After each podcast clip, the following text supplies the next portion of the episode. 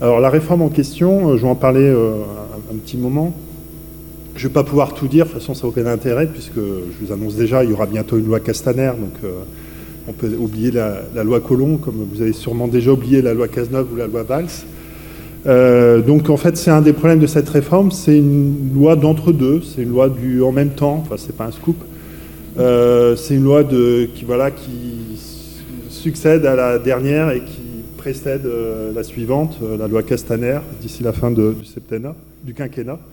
Euh, et donc le, problème, il est là, c'est que c'est une loi qui ne fait pas de, choix, c'est une loi qui fait une réforme du droit des étrangers, mais dans le même sens que les lois précédentes, en approfondissant les, défauts des lois précédentes.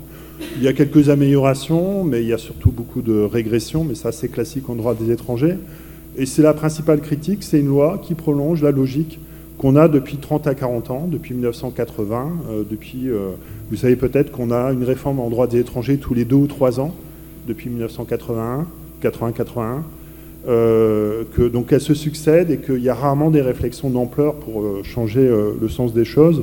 Peut-être on peut faire exception de la loi de 84, qui a été une grande loi sur le titre unique de séjour, ou la loi 97-98, la loi Chevènement, qui avait apporté un certain nombre de, progrès suite au rapport de, la commission Veille.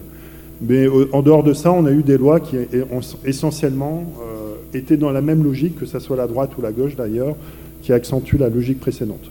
Donc c'est à peu près la, on, a du mal à les compter d'ailleurs, la 28e réforme du statut des étrangers depuis les années 80, c'est la 16e réforme d'ampleur euh, de, du, Code des étrangers, ou de l'ordonnance de 45 euh, préalablement. Et euh, c'est une loi qui ne parvient même pas à réussir son objectif officiel, c'est-à-dire son intitulé, c'est normalement une loi sur le droit d'asile effectif. Et je pense que je pourrais démontrer que euh, cette loi ne fait rien pour rendre le, droit d'asile effectif, au contraire. Euh, c'est une loi qui est normalement euh, sur la maîtrise de l'immigration, l'immigration maîtrisée. Alors d'ailleurs, c'est symptomatique, c'est le même titre que la loi Passeport 1993. Donc les jeunes générations, vous l'avez peut-être oublié, mais pas moi, qui était une des premières lois restrictives en droit des étrangers des, années 90.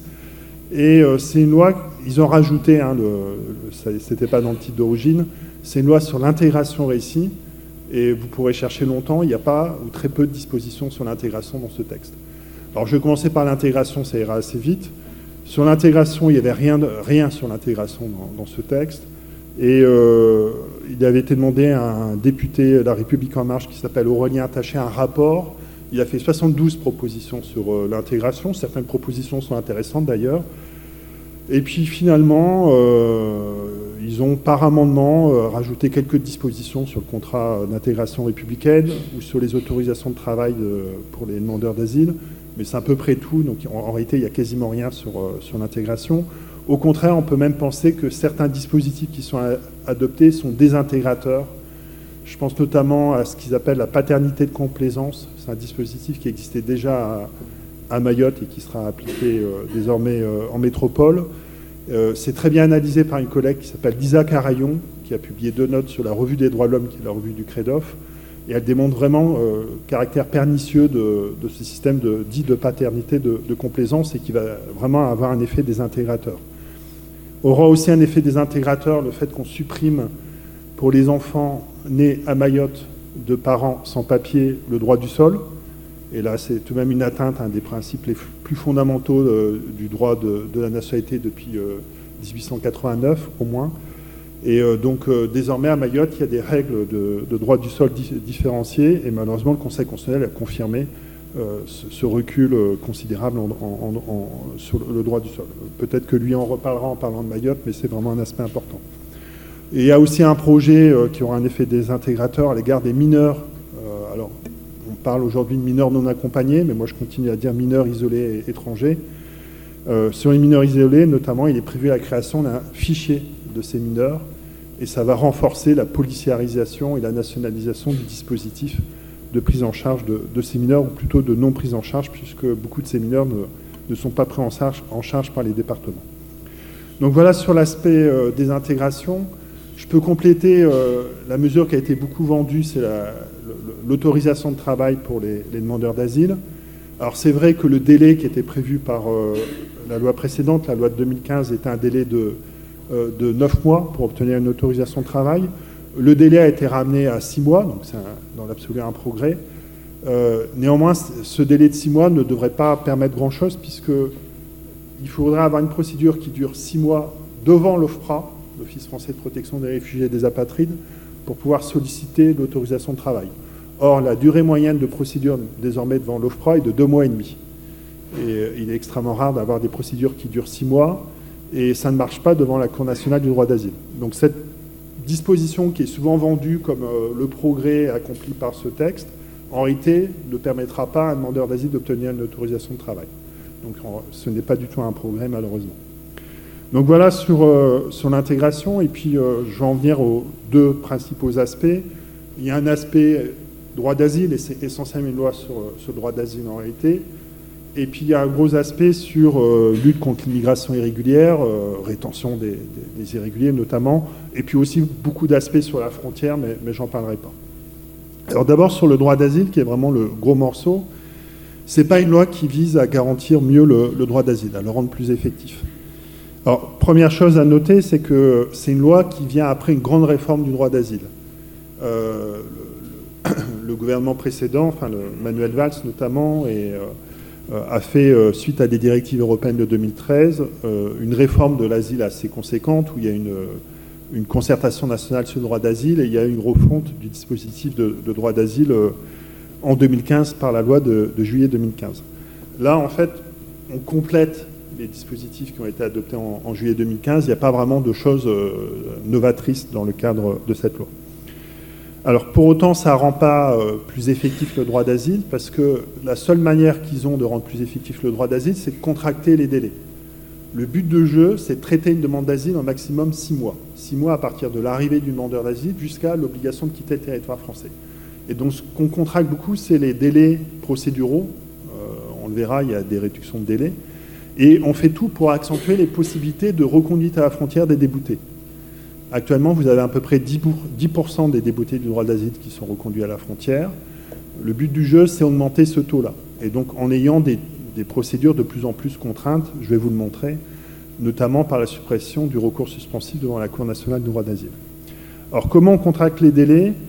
Euh, On contracte les délais euh, en amont, ça c'est un peu technique, mais en fait, il y a d'énormes euh, files d'attente en amont des, des plateformes ou des guichets uniques, euh, plateformes d'accueil de demandeurs d'asile ou guichets uniques de demandeurs d'asile. Donc ici, il y a un certain nombre de réformes qui sont faites pour essayer de, euh, raccourcir les délais. Notamment raccourcir le délai euh, pendant lequel le demandeur d'asile peut demander l'asile. Donc le délai est ramené, il a moins de jours pour pouvoir déposer sa demande. S'il traîne trop, le risque, c'est de passer en procédure accélérée. Et puis ensuite, euh, il y a différents dispositifs qui sont mis en œuvre aussi sur, euh, les, rendez-vous euh, sur la plateforme d'accueil ou sur le guichet unique. notamment, vous savez peut-être qu'en région parisienne, ils ont expérimenté un système de dématérialisation des rendez-vous, donc qui devrait être généralisé. donc maintenant, c'est par téléphone en fait que les rendez-vous se font pour avoir le, rendez-vous. donc ça, c'est un premier aspect. Et puis la contraction, elle se fait aussi sur toute la procédure devant l'OFPRA et la Cour nationale du droit d'asile.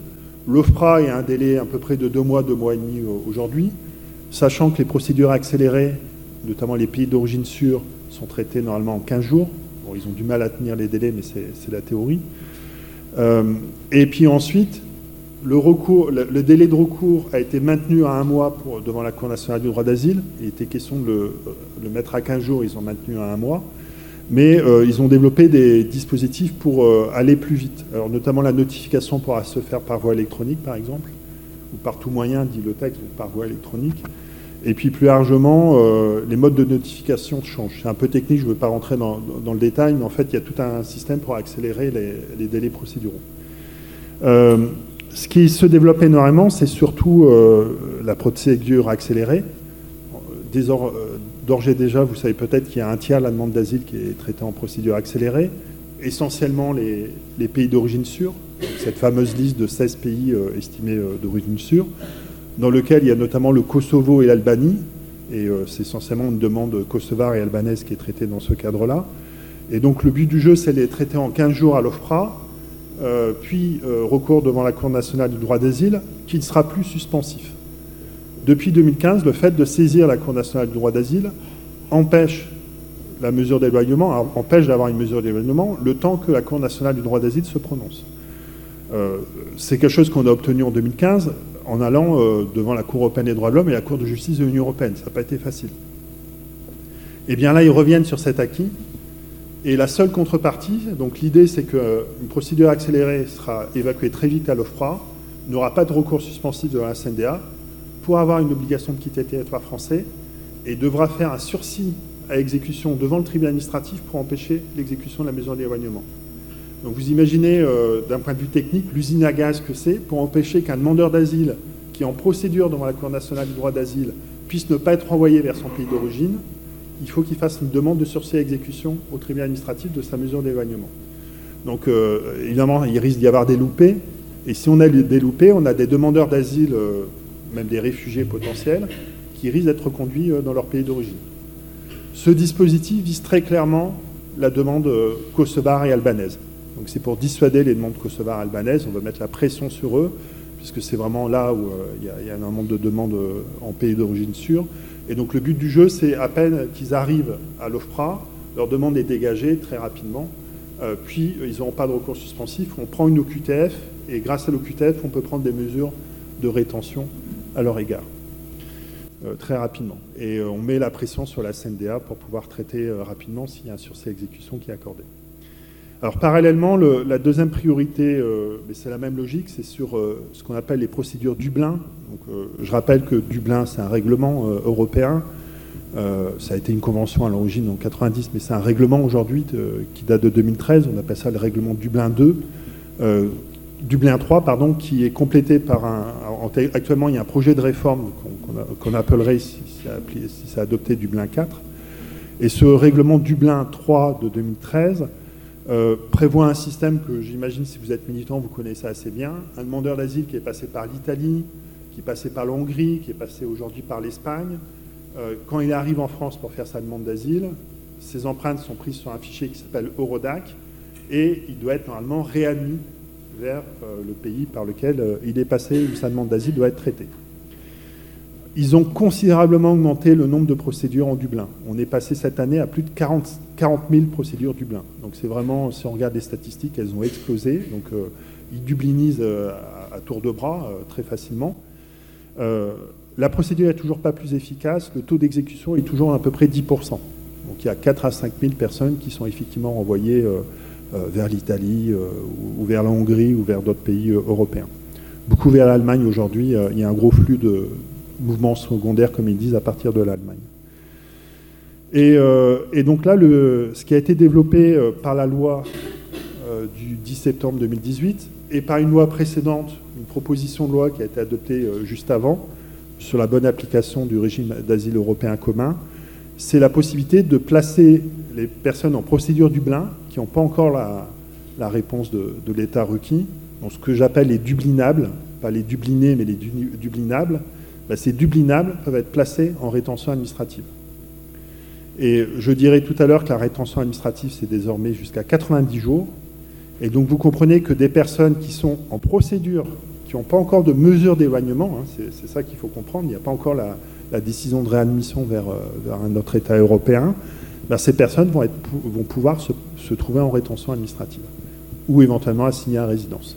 évidemment, ça change tout, hein. c'est-à-dire euh, vous n'avez plus des demandeurs d'asile qui sont pris en charge dans les centres d'accueil de demandeurs d'asile ou dans les dispositifs dédiés de demandeurs d'asile, mais c'est des demandeurs d'asile qui se retrouvent en rétention administrative pendant la procédure de, dublinisation. Donc ça, c'est aussi une nouveauté, et alors ça, ça annonce une généralisation d'un dispositif qui est déjà appliqué par les Hongrois, par exemple, qui a un système de rétention de plus en plus systématique des demandeurs d'asile en cours de procédure.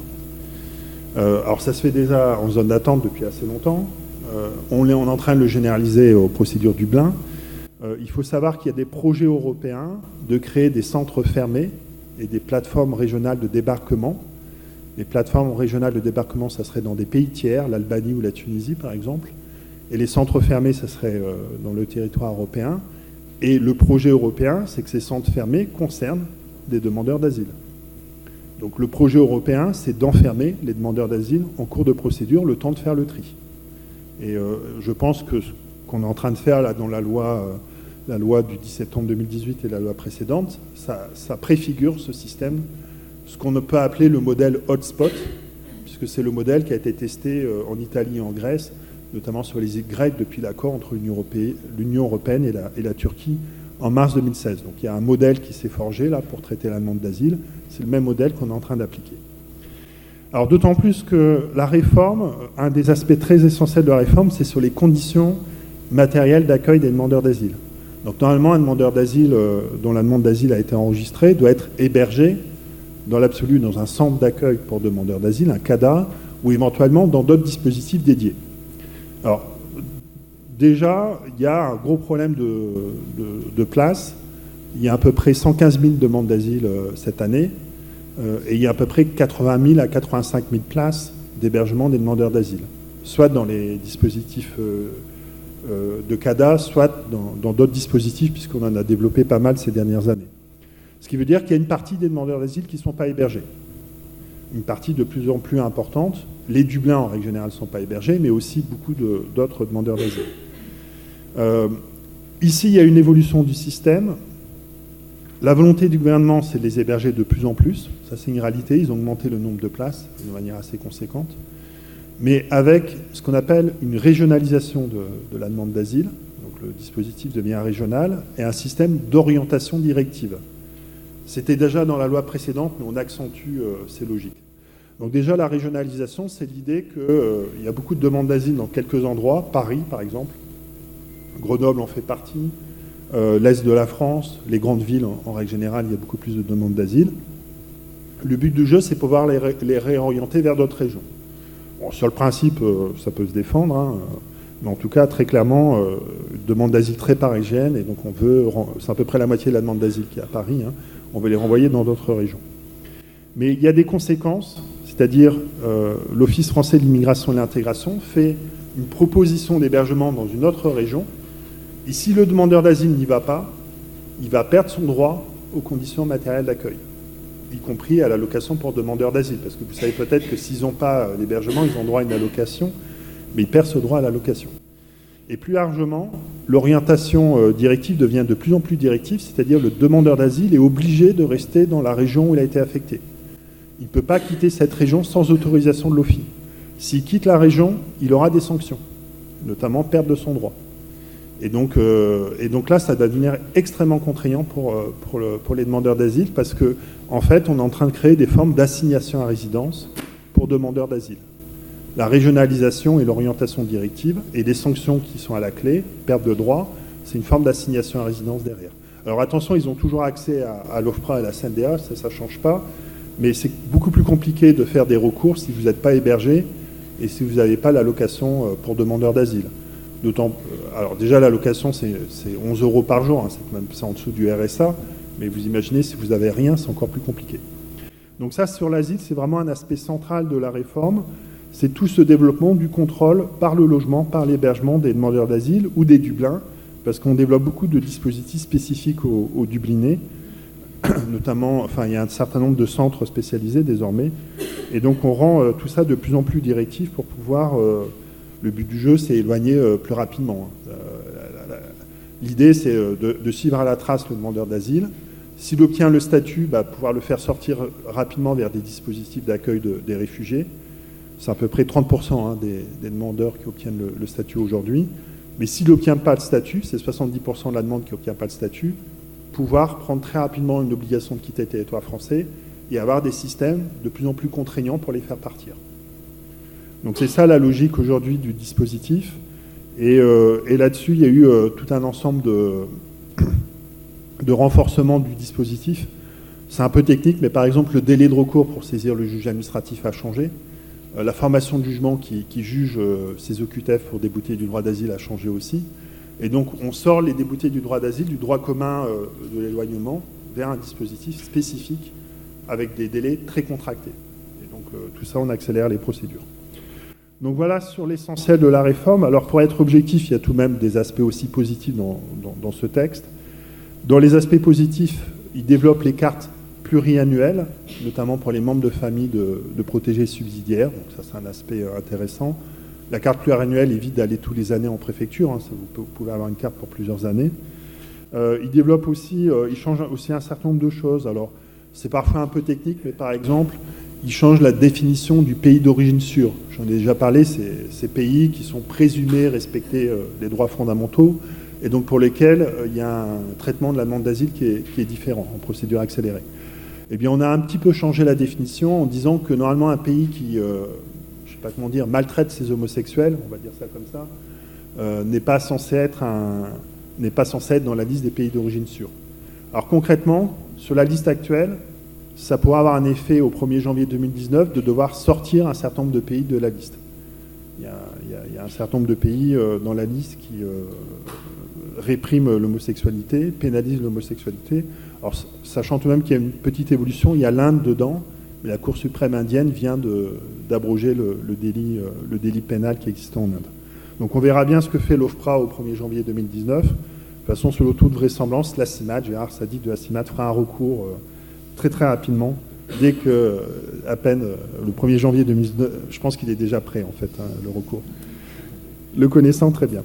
Alors voilà, sur l'asile, je n'ai pas tout dit, mais vous voyez la logique, c'est on contracte les délais, euh, on rend de plus en plus contraint euh, les procédures et l'hébergement, et on essaye surtout euh, d'augmenter les éloignements, les réadmissions de, Dublin et les éloignements de déboutés du droit d'asile. Alors par ailleurs, il y a un certain nombre de, c'est la deuxième grande partie, il y a beaucoup de dispositifs qui sont durcis sur la maîtrise de l'immigration. Il y a tout un aspect droit pénal, un peu technique, je ne vais pas trop l'évoquer. Alors, il y a un aspect positif, mais ce n'est pas le gouvernement qui l'a souhaité c'est le fameux délit de solidarité, parce qu'on a appelé le délit de solidarité. Donc c'est le délit d'aide à l'entrée, au séjour et à la circulation irrégulière sur le territoire français. Ce délit est assez ancien, il date de 1938, euh, il a été beaucoup contesté par les associations. Et vous savez peut-être qu'il y a eu une question prioritaire de constitutionnalité qui a été faite à l'occasion de la condamnation de Cédric Héroux et de Pierre-Alain Mamoni, euh, dans lequel euh, j'ai participé avec d'autres. Hein. Euh, et euh, cette question prioritaire de consularité a consacré le principe de fraternité, d'une part, et un droit, une liberté nouvelle, qui est la liberté d'aider autrui à titre humanitaire. Et le autrui peut être un sans-papier, ce qui est doublement bien. Donc on peut aider un sans-papier. Euh, alors malheureusement, on peut l'aider à séjourner, on peut l'aider à circuler, mais on ne peut pas l'aider à entrer irrégulièrement sur le territoire français. Ça, ça a été exclu expressément par le Conseil constitutionnel. Donc euh, le délit d'entrée ne fonctionne pas, euh, malheureusement pour les sept de Briançon qui sont poursuivis pour ce motif-là. Euh, et par ailleurs, et surtout, l'immunité humanitaire qui va avec, le Conseil constitutionnel a dit, voilà, il faut, il faut que quand quelqu'un aide à titre humanitaire, il soit protégé. Eh bien, cette immunité a été restreinte par la loi Colomb il y a eu un amendement du gouvernement, vraiment euh, à la toute dernière lecture de la loi Colomb, dans lequel l'amendement a rajouté que l'aide doit être exclusivement à titre humanitaire. Exclusivement à titre humanitaire. C'est très clairement pour empêcher Héroux d'être protégé, puisque vous savez peut-être que Cédric Héroux, il y a une dimension humanitaire dans son action, mais il y a surtout une dimension militante de dénonciation des politiques d'immigration. Je crois que c'est pareil à la CIMA d'ailleurs il y a une dimension humanitaire euh, d'assistance des étrangers, mais il y a aussi, bien évidemment, depuis l'origine, une dimension de contestation des, politiques d'immigration. Euh, et ça, avec le exclusivement qui a été rajouté dans la disposition, le L622-4, euh, troisièmement du CESEDA, eh bien, les militants qui font de l'action humanitaire ne pourront pas être protégés pour le séjour et la circulation. Rassurez-vous, il y aura une nouvelle QPC. Donc, elle est déjà prête. Il y aura une nouvelle QPC à la première occasion. on verra bien ce que dit le Conseil constitutionnel, mais en tout cas, euh, ce exclusivement, euh, qui, a été fait euh, sciemment, hein, c'est-à-dire les, c'est pas les députés de la République en marche qui l'ont souhaité, ils souhaitaient d'ailleurs plutôt l'abrogation du délit, mais c'est le gouvernement qui, à la dernière minute, a rajouté cela pour exclure la protection des militants. Alors ça, c'est le, volet pénal, et il y a d'autres aspects, euh, notamment il y a de nouvelles infractions euh, sur, euh, sur la frontière, sur le séjour, notamment sur l'entrée sur le territoire, par exemple. Il y a la paternité de complaisance dont je parlais tout à l'heure, enfin, il y a plein de nouvelles infractions qui sont dans ce texte. c'est la tendance à ce qu'on appelle la criminalisation du droit des étrangers, qui n'est pas nouvelle, hein, qui est un mouvement plus général, qui avait un peu reculé grâce à des décisions de la Cour de justice de l'Union européenne, mais qui est en train de revenir assez fortement. Alors, à côté de ça, euh, à côté du, volet répressif, il y a aussi un volet euh, euh, éloignement, assez classiquement dans, toutes les lois sur l'immigration. Et là, le volet éloignement, la mesure principale, c'est l'allongement de la durée de rétention. Alors cet allongement de la durée de rétention est tout de même assez symbolique d'une mesure qui ne sert à rien, dont ils ne savent pas pourquoi ils le font, mais ils le font quand même. Alors c'est assez étonnant d'être euh, auditionné par les députés, parce que quand vous parlez avec eux euh, face à face, ils vous disent oui, on sait très bien que ça ne servira strictement à rien de mettre à 90 jours la, rétention. Ils le font quand même, parce que, alors c'est toujours le même prétexte, il y a une directive de 2008 qui s'appelle la directive retour, qui prévoit une rétention administrative jusqu'à 18 mois. Le délai est 6 mois et ça peut aller jusqu'à 10 mois dans certaines circonstances. La France a là-dessus un délai plus court que les autres pays. On est le pays qui utilise le plus la rétention administrative, mais on a des délais plutôt euh, plus courts que, les autres pays.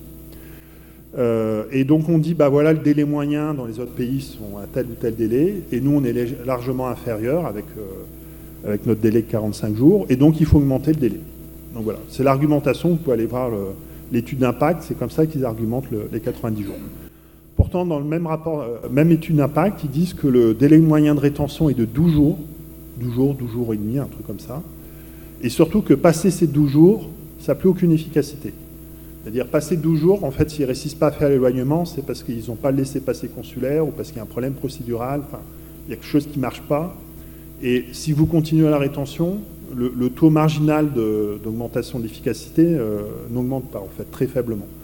Donc, là, ils prolongent de 45 jours alors qu'ils savent pertinemment que euh, ça va coûter beaucoup plus cher parce que 45 jours de rétention, vraiment, ça, peut avoir un coût considérable euh, si des personnes restent beaucoup plus longtemps en rétention.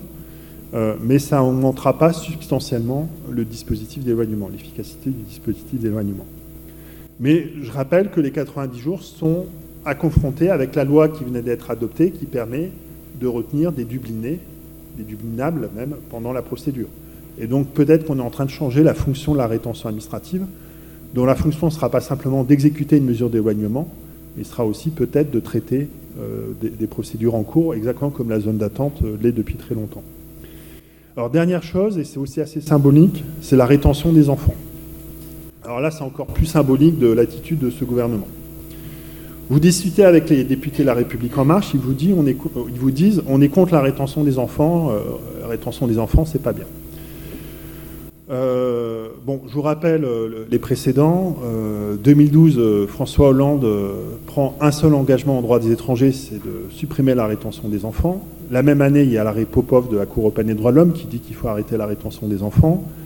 Le gouvernement précédent a continué. Alors, ça a baissé un petit peu, c'est revenu à 300 enfants retenus par, par an en métropole et 3500 à Mayotte. Alors, pourquoi le gouvernement euh, veut maintenir la rétention des enfants? Il y a deux aspects.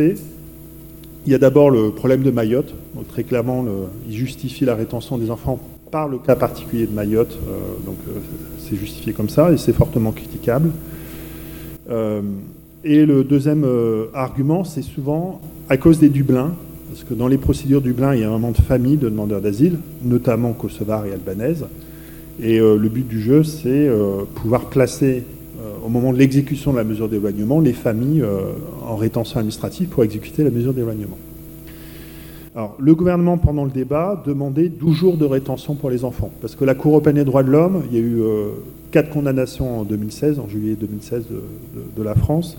La Cour a, dit qu'il faut privilégier les alternatives à la rétention, respecter l'article 8 de la Convention européenne des droits de l'homme, et il faut euh, une rétention la plus brève possible adapté euh, euh, à l'accueil des enfants, etc., mais notamment la plus brève possible. Le gouvernement proposait 48 heures de rétention initiale, un passage devant le JLD, euh, puis 5 jours et 5 jours. En gros, ce qu'il y avait jusqu'en 2003, enfin, par la loi de 2003 avant pour l'ensemble des étrangers. les députés de La République En Marche souhaitaient un délai plus bref. Ils avaient proposé notamment 48 heures plus 5 jours. Donc ça ferait tout de même 7 jours de rétention pour des enfants. Ça me paraît pas bref comme délai. Hein. Euh, alors, euh, le gouvernement et, les députés de la République en marche ont pas à s'entendre sur cette question-là. Ils ont tout de même maintenu la loi, ils ont adopté la loi, donc ils ont légalisé la rétention des enfants. Donc, euh, désormais, vous avez une disposition qui organise. Ça existait déjà en 2016, mais ils l'ont développé. Donc, la rétention des enfants aujourd'hui est légale, alors pendant longtemps, il n'y avait pas de base légale Ils ont apporté un certain nombre de garanties, mais qui ne changent pas grand-chose aux pratiques. En fait, ils ont légalisé les pratiques actuelles sur la rétention des enfants. Donc on devrait maintenir à peu près 300 rétentions par, par an en métropole. Euh, mais, parallèlement, les députés de La République En Marche ont obtenu la constitution d'un groupe de travail dans le groupe La République En Marche de l'Assemblée nationale. Donc c'est un peu bizarre, c'est un groupe de travail non pas de l'Assemblée nationale, mais du groupe La République En Marche. Ils sont en train de faire les auditions, j'ai été auditionné la semaine dernière. Et en discutant avec le président de ce groupe, en fait, je m'aperçois qu'il ne sait absolument pas ce qu'il a envie de faire. Donc, le gouvernement lui dit on veut maintenir la rétention des enfants, eux sont plutôt contre mais ils vont obéir euh, sagement, donc ils vont maintenir la rétention des enfants. Mais ils ne savent pas comment, ils ne savent pas selon euh, quel mécanisme, euh, comment faire pour faire la, rétention qui serait respectueuse de, la Convention européenne des droits de l'homme. Donc selon toute vraisemblance, ça va accoucher d'une souris. Ils vont probablement rajouter quelques garanties dans la loi, mais qui ne changeront pas grand-chose aux pratiques préfectorales, ou, très peu. Ils vont maintenir les pratiques, surtout à Mayotte, parce que l'enjeu, il est surtout là. À Mayotte, il y a, des rétentions systématiques d'enfants, hein, ils réfléchissent absolument pas il y a des pratiques illégales euh, en permanence. Et donc, bah, on va continuer euh, sur la même voie. Et donc, vous voyez, euh, je pense que pour finir là-dessus, cette question de la rétention des enfants et du délit de solidarité, c'est très révélateur. C'est-à-dire, une majorité dont une partie de la majorité est contre, veut abroger le délit de solidarité ou veut en, finir avec la rétention des enfants. Un ministre de l'Intérieur qui bloque, un ministère de l'Intérieur qui bloque un ministère de l'Intérieur qui d'ailleurs était souvent aux abonnés absents jusque-là, mais bon, en, gros qui s'opposait, euh, à des évolutions sur, euh, sur ces questions-là. Et quand il y a des arbitrages, parce qu'à chaque fois il y a des arbitrages euh, à l'Élysée, bah, l'Élysée va toujours dans le sens des politiques les plus répressives en, droit, des étrangers. C'est vraiment l'attitude de Macron depuis, depuis qu'il arrive au pouvoir. Et donc, donc, voilà, la logique. Donc finalement, au bilan, bah, ils vont maintenir euh, ce dispositif, euh, ce dispositif de, rétention des enfants sans, beaucoup d'évolution. Et selon toute vraisemblance, comme je l'ai dit tout à l'heure, euh, la loi qu'ils ont adoptée est une loi qui n'est pas du, tout adaptée aux évolutions actuelles du contexte européen. Le contexte européen va beaucoup évoluer dans, dans, les prochaines années, empire, on peut le craindre. Et selon toute vraisemblance, il y aura une nouvelle loi sur l'immigration d'ici la fin du quinquennat. Parce que de toute façon, c'est la logique. Tous les trois ans, on a une nouvelle réforme. La nouvelle réforme ira dans le même sens. Il n'y aura toujours pas de réflexion euh, d'ampleur sur, euh, sur, le texte. Et donc, on va à nouveau accentuer euh, les dérives actuelles du droit des étrangers.